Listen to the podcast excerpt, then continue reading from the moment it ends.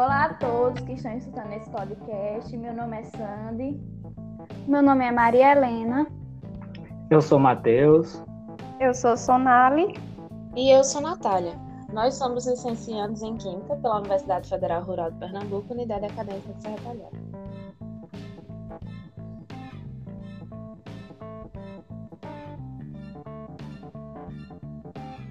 A gente vai falar hoje sobre mudança conceitual no ensino de ciências, o que é, como surgiu e quais os fundamentos iniciais, que é tão importante para a pesquisa no ensino de ciência e no, e no próprio ensino de ciências.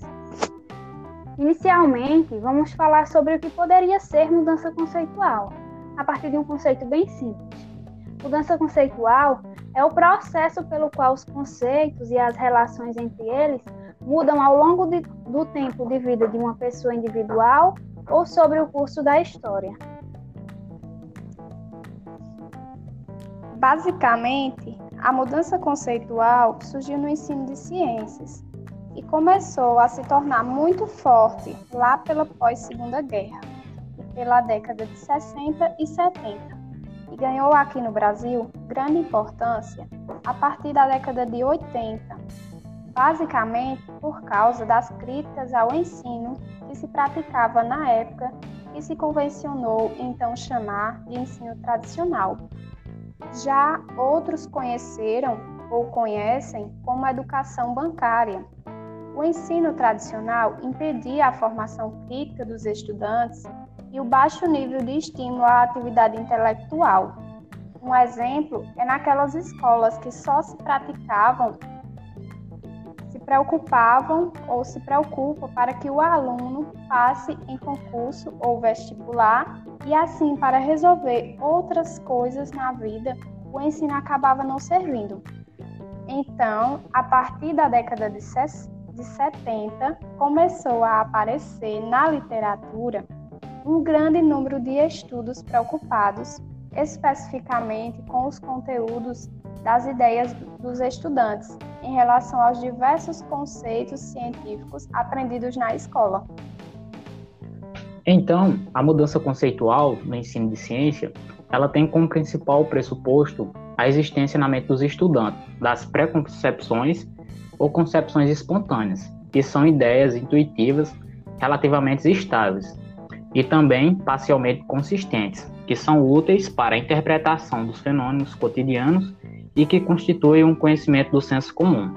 É interessante a gente fazer aqui uma relação com alguns epistemológicos, filósofos, que fundamentaram bastante, principalmente sobre mudança conceitual, como por exemplo Kuhn, ele dizia que a ciência não evoluiu linearmente com a acumulação de descobertas individuais, mas sim por revolução de paradigmas. Segundo Thomas Kuhn, o desenvolvimento científico é interpretado como alternância entre um período denominado ciência normal, onde as pesquisas são determinadas por uma só teoria ou paradigma, e o período revolucionário, onde o paradigma vigente é substituído por outro. E no modelo de mudança conceitual de Posner, é feita analogia entre essa visão do progresso científico que Natália acabou de falar e o processo de aquisição do conhecimento.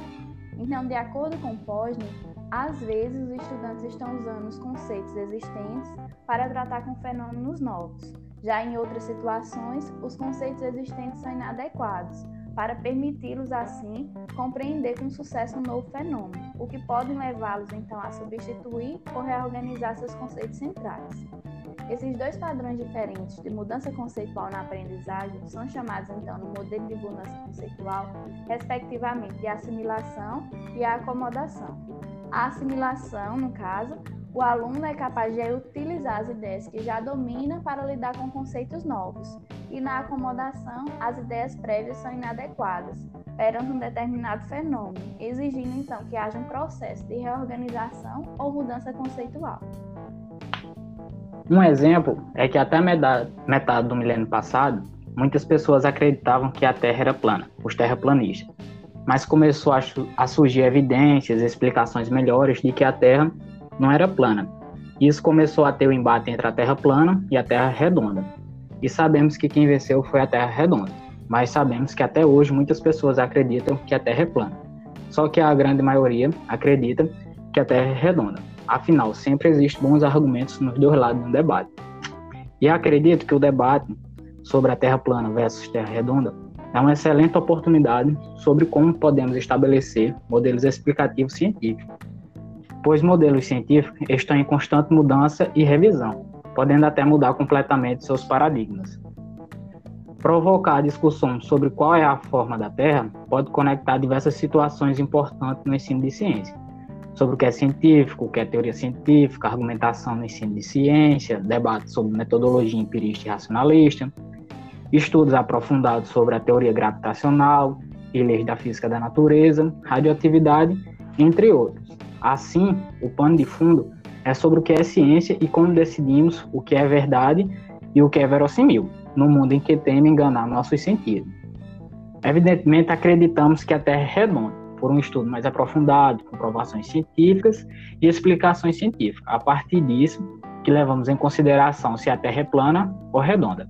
Assim como esse embate em que a Terra é plana ou redonda ocorreu e ocorre, ela foi superada através do conhecimento científico. Assim também pode ocorrer com você com outros conceitos, que você às vezes nem se liga, porque foi tão naturalmente que você aceitou sem se questionar. Também emprestado uma expressão de Stephen Tome, denominada ecologia conceitual, para referir-se aos conceitos que governam a mudança conceitual. Essa metáfora da ecologia conceitual se refere ao conjunto de conhecimentos prévios que propicia o contexto em que a acomodação e assimilação de novas ideias têm lugar. Aí nós vemos que muitos aspectos da ecologia conceitual constituem, para o indivíduo, um conhecimento tático, contendo suposições implícitas que nunca ou raramente são examinadas, lida, lidas interpretações naturais, mas que influenciam todos os atos de significação. Mas como a gente entende essa questão da mudança? Por que a ideia que se vai mudar? Em que momento ocorre? Então, existem quatro condições fundamentais para de acomodações, que são insatisfação com as concepções existentes, inteligibilidade, plausibilidade e fertilidade, das quais trataremos a seguir. A insatisfação acontece a partir de uma anomalia, ou seja, quando o indivíduo tenta usar os seus conceitos recorrentes para resolver uma nova situação e não consegue, pois esse conceito já não consegue dar tanto sentido a essa nova situação. E quando isso acontece, esse conceito ou concepção precisa ser substituído por outro. Porém, para que uma nova concepção se torne candidata a substituta da concepção anterior, ela tem que ser inteligível, ou seja, ela tem que fazer sentido para o aprendiz. A inteligibilidade requer a compreensão de símbolos e a construção de representações coerentes da teoria ou conceito. Então, além de entender o que significa, é preciso compreender de uma forma que consigamos falar sobre ela tranquilamente e conseguir alguma forma de representação para explicar e apresentar para outras pessoas. Então, só podemos dizer que realmente entendemos alguma coisa quando conseguimos explicar e representar de forma coerente, fazendo com que outras pessoas também compreendam. Então, tem que ser inteligível. Tem que também ser plausível. Tem que ter a capacidade de resolver as anomalias e os conflitos cognitivos com as quais você pode defrontar de uma concepção anterior que não resolvia tudo. Além disso, é consistente com as demais concepções na ecologia conceitual, como a gente já falou anteriormente sobre a ecologia conceitual, e podendo assim adquirir significado. Então, a nova concepção deve ser compatível com os conceitos já existentes, ou seja, ela deve ser plausível para o indivíduo.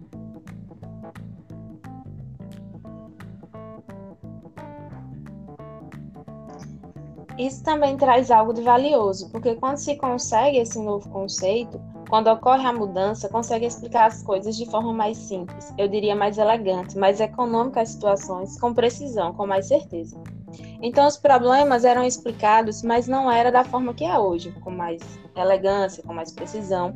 Como por exemplo, antes não se tinha uma explicação de que dia começava o verão, o inverno. Já hoje é explicado com mais precisão, então, ser inteligível, plausível e fértil são grandes critérios para se adotar um novo conceito, que geralmente vem demandando satisfação.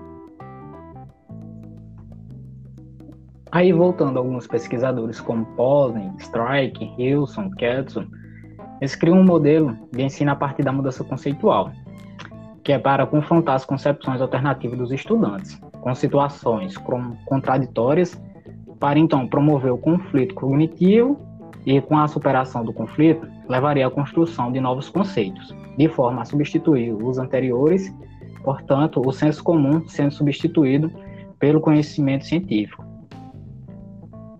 O modelo de mudança conceitual também sofre várias críticas, porque muitas vezes os alunos eles apresentam resistências à mudança conceitual, ou seja, eles não trocam facilmente suas concepções. Outra crítica é que os cientistas eles usam diferentes concepções ou modelos em diferentes contextos. E também muitas vezes os conflitos podem levar ao desinteresse. E além disso, trata-se de uma estratégia única e simplista frente à realidade complexa que é o aprendizado. Além disso, não leva em conta motivação ou aspectos emotivos.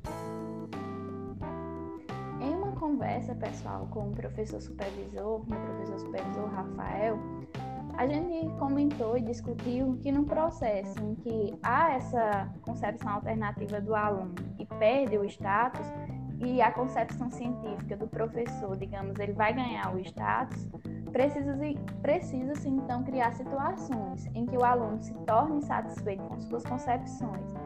E para isso, deve-se então procurar na sala de aula criar argumentos convincentes que contradigam as ideias não científicas dos alunos, ou seja, criar um conflito cognitivo e também levar situações reais, como experimentos, vídeos, textos, relatos, enfim, nos quais as teorias dos alunos não sejam aplicáveis. E o ponto de partida para a construção de ideias cientificamente corretas é identificar quais são as concepções prévias dos alunos sobre aquele determinado assunto, conhecimento.